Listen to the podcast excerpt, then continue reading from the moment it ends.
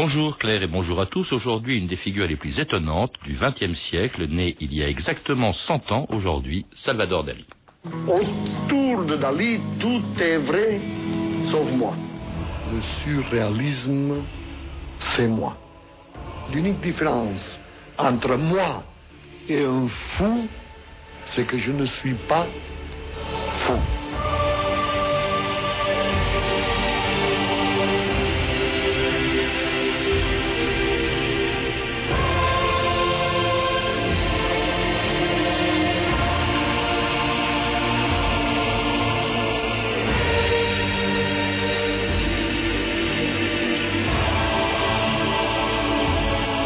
2000 ans d'histoire.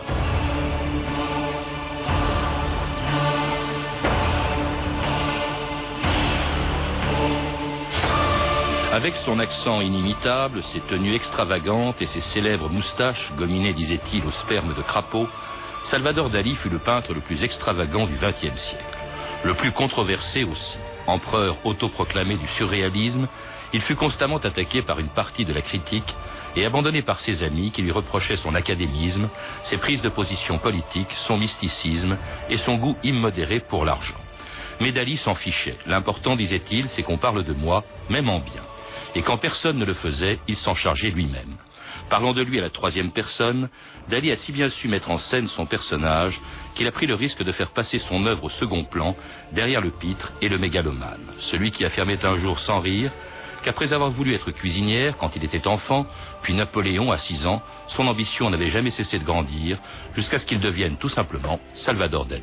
Yo era muy pequeño, quería ser una cocinera. Después, eh, empecé ya cuando tenía 6 años, quería ser Napoleón. Desde entonces mi máxima ambición no ha hecho que crecer y ahora lo que más me gustaría es poder ser nada menos que Salvador Dali. Aujourd'hui, ce qui me plairait le plus, c'est de n'être rien de moins que Salvador Dali. Jean-Louis Gaillemin, bonjour. Bonjour. Alors, pour le centième anniversaire de sa naissance, vous venez de publier un petit livre sur Dali, dont le moins qu'on puisse dire, on vient de l'entendre, c'est que la modestie n'était pas sa plus grande qualité. D'ailleurs, il était conscient très tôt hein, de sa supériorité. Il disait, je crois, à l'âge de 16 ans, vous le dites, je serai un génie et le monde m'admirera. C'était un mégalomane. Un mégalomane, c'est-à-dire que lui-même, on disait tout à l'heure qu'il parlait de lui à la troisième personne, il a commencé dans les années vers 35-36 à parler de lui à la troisième personne, donc je trouve c'est intéressant comme date. Et euh, cette espèce de mégalomanie, d'auto-mégalomanie, euh, il l'a particulièrement développée à partir de son autobiographie The Secret Life of Salvador Dali, paru en, paru en 42, qui a en quelque sorte revu toute la première période de sa vie. Mais on a trouvé, comme euh, vous le faites remarquer, un, manuscrit où très tôt il a tout à fait conscience d'être et d'être et de se déclarer comme génie. Très marqué aussi, vous le dites, par sa jeunesse en Catalogne, à Cadaqués, dont il va peindre les côtes dans beaucoup de tableaux, et puis aussi par sa famille. Il avait un père qui était notaire et anarchiste, ça ne s'invente pas, et surtout un frère qui était mort, euh, qui est mort dix mois, je crois, avant sa naissance, et dont on, a on lui a fait porter le prénom. Hein, son, euh, on l'appelait euh, Salvador, comme, comme le frère mort. C'était assez lourd à porter, hein, je suppose. je crois d'ailleurs qu'il a profité beaucoup de cette situation. Il, était très doué, il connaissait bien la littérature psychanalytique, psychologique. Il a, dans ses, dans ses mémoires autobiographiques, il en a rajouté un peu sur cette situation de, deuxième né, de deuxième Salvador. Mais effectivement, le père était un, tyran, un tyran domestique, un personnage redoutable le, notable anarchique euh, insaisissable est très jaloux de Gala, très jaloux de tout le monde. Et euh, le Centre Pompidou vient d'acheter une magnifique toile qui s'appelle Guillaume Tell, où on voit un, barbu se précipiter avec une paire de ciseaux vers un adolescent effrayé, c'est papa. Euh, donc papa castrateur que Dali s'est amusé lui-même à mettre en scène. Autre personnalité marquante dans sa jeunesse, ce sont euh, des amis euh, rencontrés dans une résidence d'étudiants à Barcelone, Federico Garcia Lorca, hein, qui a dédié une ode à Dali, euh, et puis aussi Luis Buñuel, avec lequel d'ailleurs il va commencer à se faire un nom grâce à un film hein, qui était tout simplement le comment c'était le, chien andalou, c'est ça Le chien andalou, je crois que c'était le, le, surnom qu'on donnait à, à, Lorca. À Lorca, en fait, oui, il y a un triangle, une sorte de triangle entre Dali, Lorca et Buñuel. Lorca était un peu plus âgé, mais tous ces étudiants de diverses universités se retrouvaient à la résidence étudiante. C'était à Madrid, en fait, une résidence pour euh, des étudiants de diverses origines, et Dali a été fasciné, fascination réciproque de la part de Lorca. Ils ont mis en scène et mis en place eux-mêmes une sorte d'esthétique très puriste, très glacée, entre la, les textes de Lorca, les premiers tableaux de Dali. Ça s'appelait les ultraïstes, non? C'était le nom qui se donnait à ce Alors, euh, ils, étaient, ils ont flirté avec l'ultraïsme, et puis ensuite ils sont voulus très puristes, si vous voulez. Mmh. Le Corbusier aux enfants, le, la beauté standardisée, industrielle. Mmh. Et, très, très euh, anticonformiste dans toutes les premières peintures de Dali. On voit toutes ces obsessions aussi, hein, euh, tout, tout ces, toutes ces phobies, les insectes, le sexe, le sang, les excréments. Ça, c'est le premier Dali, ça. Non, justement, le premier Dali, c'est le purisme, un monde tranquille, un monde industriel, un monde parfait. Et puis, peu à peu, malgré cette volonté de perfection, euh, les pulsions arrivent, les pulsions arrivent, et vers 27, 28, les corps se désagrègent, la belle rythmie architecturale euh, s'effondre, et c'est le début des, des, perversions de Dali. Et on voit aussi ça dans Le Chien andalou, donc qui sort dans les salles en 1929, l'année même d'ailleurs où Dali rencontre celle qui a transformé sa vie et son art, la femme d'Éluard, dont Dali racontait plus tard comment il l'avait rencontré. C'était au micro d'André Parino en 1951. J'ai passé une phase euh, eschatologique. J'étais halluciné après les ans pourris par l'apparition d'excréments de, d'une certaine consistance posés en équilibre sur la tête, euh, sur la tête des amis ou des êtres imaginaires. Et pendant que j'étais en train de faire toutes ces expériences imaginatives et de me tordre de rire, subitement, j'ai rencontré par hasard ma femme. J'ai senti aussitôt que ma vie prenait une, euh, une douceur systématique. Presque, on pourrait dire que c'est la rencontre avec ma femme qui a structuré d'une façon claire mon activité paranoïaque critique. C'est-à-dire tous les éléments épars, obsessifs, et délirant de ma vie jusqu'à ce présent prenait euh, une architecture, devenait architecture subitement. Quand il la vit là devant lui, un choc céleste l'étoila. C'était soudain là devant lui, son double venu d'au-delà. Tout ce qui vibre, tressaille, qui part dans cette femme réunie, tout ce qui bande, c'était là. Dali, gala, gala, dali, gala, dali, dali, gala. France Inter, 2000 ans d'histoire aujourd'hui, Salvador Dali. Et c'était Claude Nougaro, Gala Dali ou Dali Gala. La rencontre euh, avec euh, Gala, je crois que c'est un moment important. Euh, Jean-Louis Gaillemin, vous dites que Buñuel a dit en une nuit, la vie de Dali a changé du tout au tout. Oui, c'est la fameuse rencontre avec Gala. Donc à Cadaqués, Dali vient à Paris pour le tournage du Chien andalou au printemps.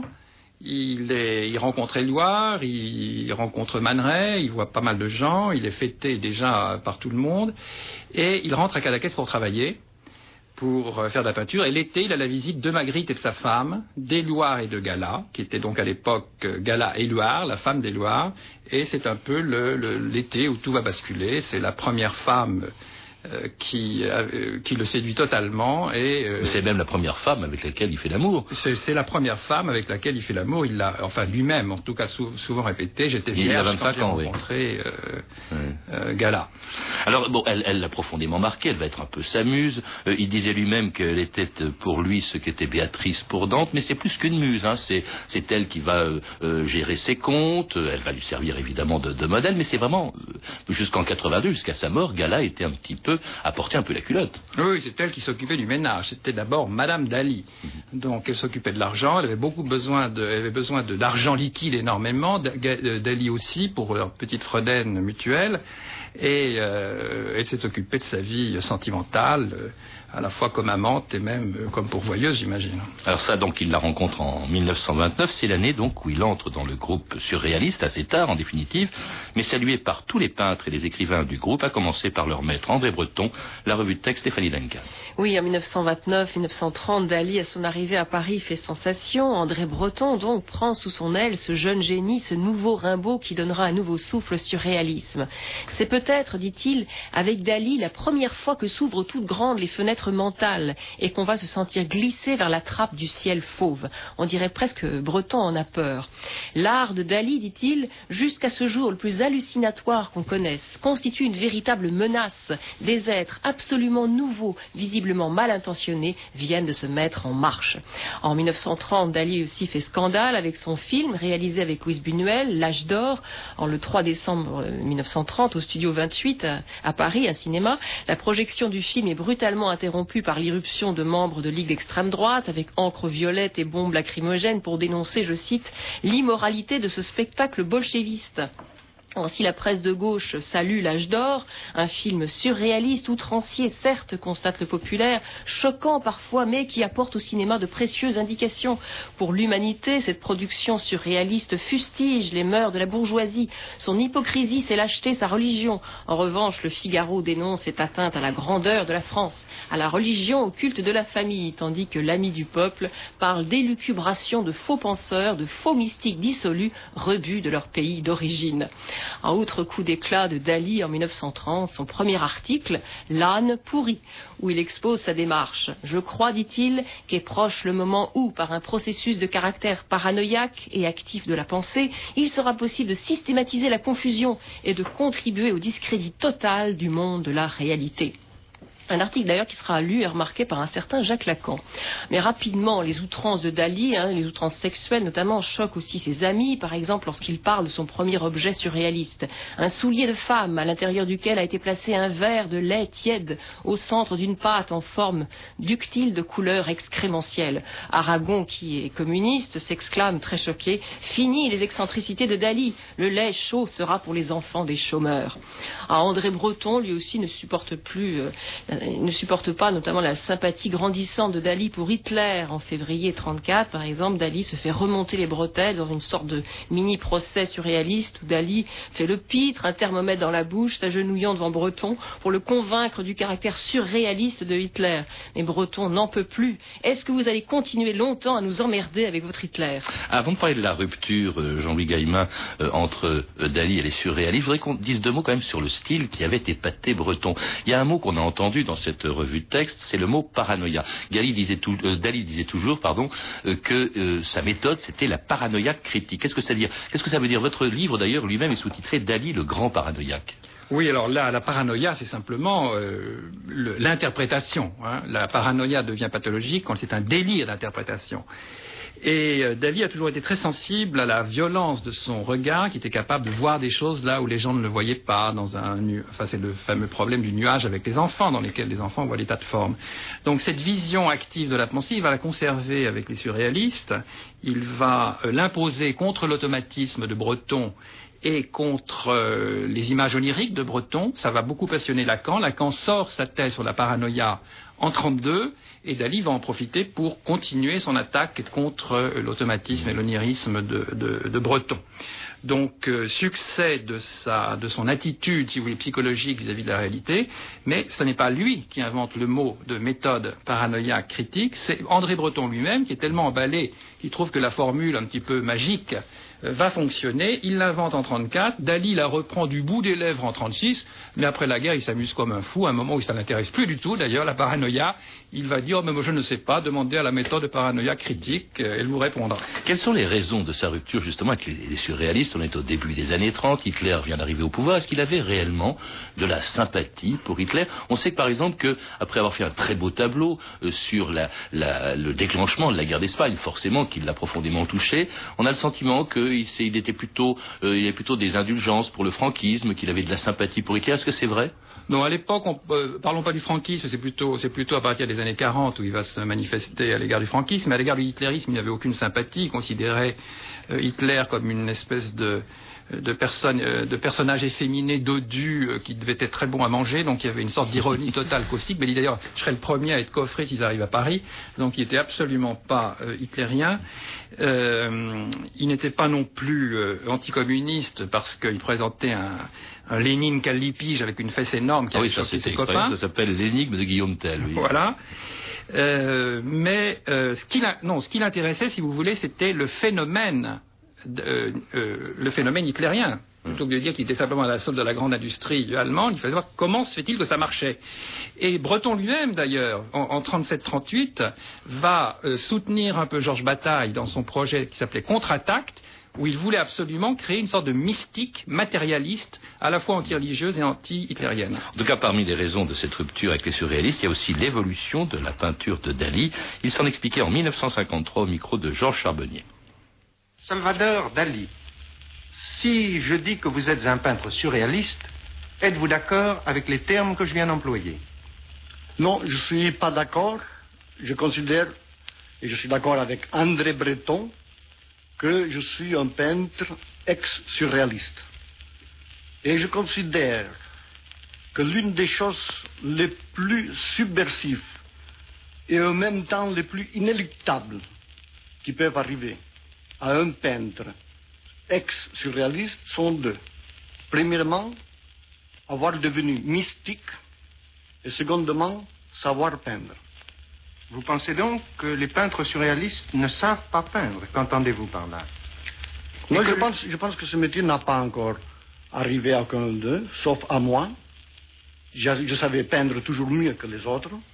Toujours aussi modeste, hein, Dali, on le voit, pas tendre pour les autres surréalistes, euh, qui lui reprochait, il faut le dire, son académisme. Il encensait par exemple Messonnier, considérait qu'il n'y avait pas de bon peintre à part lui euh, au XXe siècle, puis surtout il était mystique, on l'a entendu, et c'est vraiment la période, les années 50, où il se met à peindre beaucoup de croix, à représenter Gala euh, en Madone. ça, c'est une évolution considérable, on est loin de l'anarchiste, de bouffeur de curé des années 20. Absolument, mais de toute façon, nous sommes après la guerre, donc le tournant de Dali, s'effectue euh, euh, en 40-41. Il est, il est, en 38-39 déjà, il y a une sorte de retour au monde de la Renaissance, à la forme, à l'architecture. Euh, Gala devient son modèle favori et le monde déliquescent, le monde des passions, le monde des pulsions est bien oublié. Hmm. Et donc euh, Dali est le prophète d'un monde formel, d'un monde idéal, nouveau, sous le signe de, Raphaël, et ensuite, euh, quand il reviendra en Espagne, sous le signe de la monarchie. Donc son mysticisme vient couronner un peu déjà ce, tournant de la fin des années 30. Ce, que les surréalistes lui ont aussi reproché, Jean-Louis Gaillemin, c'est son goût pour l'argent. Hein. On connaît le fameux surnom que lui avait donné Breton, Avida Dollar, c'est-à-dire l'anagramme de, Dali. vraiment, il était obsédé aussi par l'argent. Je pense que Breton était bien placé pour euh, parler d'argent, puisque lui-même ne vivait que grâce au, au trafic des tableaux. Il vendait, il était courtier, il vendait, il achetait, il vendait des tableaux. Donc il savait très bien qu'on ne pouvait pas toujours vivre uniquement de sa plume, et peut-être forcément. Euh, et il était extrêmement jaloux de tous les gens qui gagnaient de l'argent, quel qu'il soit. À un moment, Miro a eu le culot de vouloir collaborer à un ballet avec un ballet russe à, Monaco. Il a été quasiment ostracisé. Mmh. Donc euh, Breton a toujours été jaloux de la réussite matérielle des autres. Et euh, ça n'a fait que continuer après la guerre. Donc la Vida Dollar, c'était quand même pas faux. Parce que vous rappelez par exemple que euh, au début des années 30, il, avait, il était entouré d'un groupe de 12 mécènes, je crois, qui lui donnaient de l'argent. C'est assez bizarre la façon dont ça se passait. Racontez-le nous. Oui, Dali, euh, dans, sa, dans sa vie secrète, a fait croire qu'il était arrivé très pauvre, que Gala était un ange, qu'il faisait de la cuisine dans, dans un petit appartement et qu'il se débrouillait comme il pouvait. Mais en fait, dès le début, Gala a pris les choses en main du point de vue de l'argent, comme vous le disiez tout à l'heure. Il a réuni 12 euh, douze gens du monde et des lettres euh, qui se cotisaient pour faire euh, verser une petite pension à Dali. Ces douze personnes s'appelaient le Zodiac. Et les plus connus, par exemple Julien Green, l'écrivain, ou Charles de Noailles, le, collectionneur, et sa femme Marie-Laure de Noailles. Et alors ils avaient un tour, enfin ils alors, avaient chaque droit mois, à un tableau. Ils, au, au, sort, ils tiraient un tableau. Julien Green en parle dans ses souvenirs. J'ai hésité entre ce petit tableau et celui-là. J'ai finalement choisi le grand le petit tableau, etc. Enfin, c'était véritablement, ça fonctionnait très très bien. Alors ça a bien marché aussi aux États-Unis, puisqu'il est allé aux États-Unis plusieurs fois. Il a, il a, exposé à New York dans les années 30. Et alors il est, il s'est installé carrément aux États-Unis. Je crois à partir de 1940, il est resté sept ans pendant toute la durée de la guerre. Oui, pendant, pendant, avant, les, avant la guerre, il va euh, participer à la première grande expo. il aura ses expositions chez Julien Lévy et il présentera aussi des, des conférences au MoMA, au Musée d'Art Moderne. Il participera à la grande exposition euh, surréaliste de 36, au MoMA toujours. Et euh, le succès qu'il aura aux États-Unis le poussera à, effectivement plutôt s'expatrier aux États-Unis euh, pendant la guerre. Alors son goût pour l'argent va aussi l'amener à fabriquer des objets vendus à prix d'or, lancer des modes ou en faisant aussi de la pub pour des cachets d'aspirine et une marque de chocolat des années 70.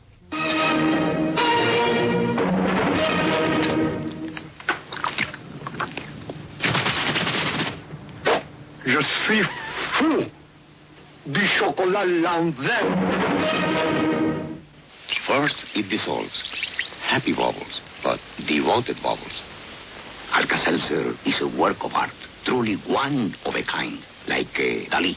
Dernier dada de Dali, inspiré un new look dans la mode des maillots de bain. La présentation parisienne des Dalikini a montré que le maître sacrifie la poitrine et glorifie l'homoplate. L'Holocauste des saints est mis en valeur par des yeux géants placés où d'ordinaire les hommes aiment à regarder. Et pour parfaire cette collection d'alirantes, voici enfin le parapluie douche qui mouille avant le bain. Qu'est-ce que vous pensez de Jean-Louis euh, Gaillemin, de Dali, euh, lançant des maillots de bain, des, des parapluies, pardon, je disais des parapluies douches euh, ou une marque de chocolat? Est-ce que ça n'a pas nuit quand même à l'image de Dali? Bah, Ça nuit bien sûr dans l'image de Dali, mais si vous voulez, aujourd'hui, cette relation euh, euh, très décontractée à l'égard de la consommation, à l'égard des masses médias, euh, est partagée par certains artistes comme Jeff Koons qui s'amuse beaucoup avec ou je sais pas pensons à, Warhol, avec son avec ses paquets de lessive. Donc il y a si vous voulez à l'époque ça a choqué. Et évidemment la façon dont Dali récupérait ça pour sa propre gloire a irrité ceux qui peut-être n'y avaient pas pensé avant lui. Et en tout cas, euh, aujourd'hui, c'est des choses qu'on comprend beaucoup mieux dans l'évolution de l'art. L'art n'est pas un petit domaine dans, dans, des, dans, des quelque part, mais a, des relations avec toute la société. Et Dali peut-être avec une certaine jouissance, une certaine provocation, euh, à jouer le jeu. Puis l'art, c'est pas seulement la peinture. Dali, d'ailleurs, s'intéressait à beaucoup d'autres choses. On l'a vu avec Buñuel. Euh, il y a eu donc le chien andalou, par exemple, donc le cinéma. Il y a eu, il faisait aussi des objets, hein, beaucoup d'objets. Euh, vraiment, il s'intéressait à énormément de choses, à la science aussi. Bien sûr. Alors les objets, c'était d'ailleurs André Breton qui a lancé la chose, c'était les objets surréalistes dans les années dans les années 30 où on voulait créer des objets inutiles, des objets qui n'avaient rien à faire avec la réalité, avec l'utilité, avec la fonction. Donc c'était des objets non-sens. Et effectivement, ces objets non-sens sont devenus, euh, après la, à la fin des années 30 pour Dali, plutôt des objets euh, qui choquaient, mais des objets liés à la consommation, à l'édition, au joke. Donc c'était, il y, a eu un tournant. Mais le début, c'était l'objet non-sens, si vous voulez. Puis il organisait quand même un peu du commerce avec son art. En ah oui, oui, bien sûr, oui, oui. Non, mais ça, le, euh, les, les, objets ont ceci de plus intéressant sur les peintures, c'est qu'on peut les on peut les multiplier, que ça soit vrai de l'urinal de de, du champ que pour les parapluies euh, sur lesquels il pleut de Dali. Alors il s'intéressait, ou il prétendait aussi s'intéresser à la science, ce qui est à l'origine, disait-il, de sa passion pour une ville dont la gare est devenue, grâce à Dali, une des plus célèbres de France. Dali, le fabuleux, a fait une arrivée triomphale dans la gare de Perpignan, qui, à l'en croire, est l'un des joyaux de la création. L'Espagne a l'honneur d'avoir inventé le mysticisme vertical, mais il était réservé à Perpignan la gloire la plus grande de notre époque, celle d'avoir trouvé l'antigravitation par le docteur Pagès de Perpignan. Mais le docteur Pagès n'aurait jamais pu inventer l'antigravitation sans les mouches miraculeuses qui, ont sortant de la jambe gauche de Saint Narcisse, obligèrent la chevalerie de Napoléon à déguerpir. Vive l'antigravitation! Vive l'hibernation quand on, quand on parle de Dali, euh, parce que là c'est quand même impayable, euh, Jean-Luc Gamin, quand on parle de Dali, quand on l'entend, on a du mal à faire la part entre le peintre et, le pitre. Je crois que c'est d'ailleurs euh, ce qui un peu nuit à l'évaluation euh, de, son œuvre, c'est-à-dire que le pic l'a emporté peut-être sur l'artiste, mais on s'est rendu compte par exemple à l'exposition surréaliste au Centre Pompidou il y a, deux ans que les tableaux de Dali étaient absolument euh, étonnants et que même, comme, comme tous les bons peintres, il passe mal, je dirais, à la reproduction. Donc on a trop l'habitude du poster et de l'imagerie Dali et que c'est toujours bien de revoir les, vrais tableaux. Euh, et surtout, ça nuit à ces tableaux des années, de la fin des années 20, dont on parlait tout à l'heure, du début des années 30, qui n'avaient rien à voir avec cette attitude extravagante. Donc, euh, à l'université, plus personne ne s'intéressait à Dali. Euh, on ne connaissait Dali que par les fameuses histoires de fausses lithos ou de lithos médiocres. Et surtout, vous parliez d'objets tout à l'heure, par ces horribles bronzes euh, qui ont été édités à partir des personnages clés de sa peinture. Donc le bronze, Jean Chocolat Lanvin, c'est vraiment le cas de le dire, le bronze, l'énorme bronze, euh, enfin de toute dimension, l'a emporté sur la, création originale, qui est quand même une, création de peintre, et surtout la création d'un très grand dessinateur. Il aurait 100 ans aujourd'hui, il est mort il y a 15 ans. Qu'est-ce qui restera de lui, euh, justement, Jean-Luc Gaïma, de Dali? Quand? Bah, Je sais pas, moi, dans, dans un siècle. Hein. Qu'est-ce qui restera de lui bah, Toujours évidemment les icônes troublantes qu'il a inventées. la montre molle, c'est quand même, quoi qu'on en dise, quel que soit son, succès et ses, diffusions, ça reste quand même une des grandes icônes du XXe siècle. Merci Jean-Louis Gaillemin. Je rappelle que vous êtes l'auteur de Dali qui paraîtra ce jeudi 13 mai dans la collection Découverte chez Gallimard. Vous avez également écrit Salvador Dali, Désir inassouvi, du purisme au surréalisme, un livre publié aux éditions Le Passage. À lire également un très beau livre de euh, Ricard Maspenedo et Carlos Roras, publié chez Dali et qui s'intitule tout simplement Dali. Vous avez pu entendre des extraits de Dali et le cinéma, un documentaire de Joseph Ruirat diffusé récemment sur France 5, ainsi qu'une archive pâtée de 1965, extraite du journal de votre année, distribué par Montparnasse Vidéo. Vous pouvez retrouver ces renseignements en contactant le service des relations avec les auditeurs au 0892 68 10 33, 34 centimes la minute ou consulter le site de notre émission sur franceinter.com. C'était 2000 ans d'histoire. À la technique, Philippe Duclos et Sandrine Laurent. Documentation et archivina, Virginie bloch Claire Tesser et Sandra Escamez. Revue de texte, Stéphanie Duncan. Une réalisation de Anne Comilac. Une émission de Patrice Gélinet.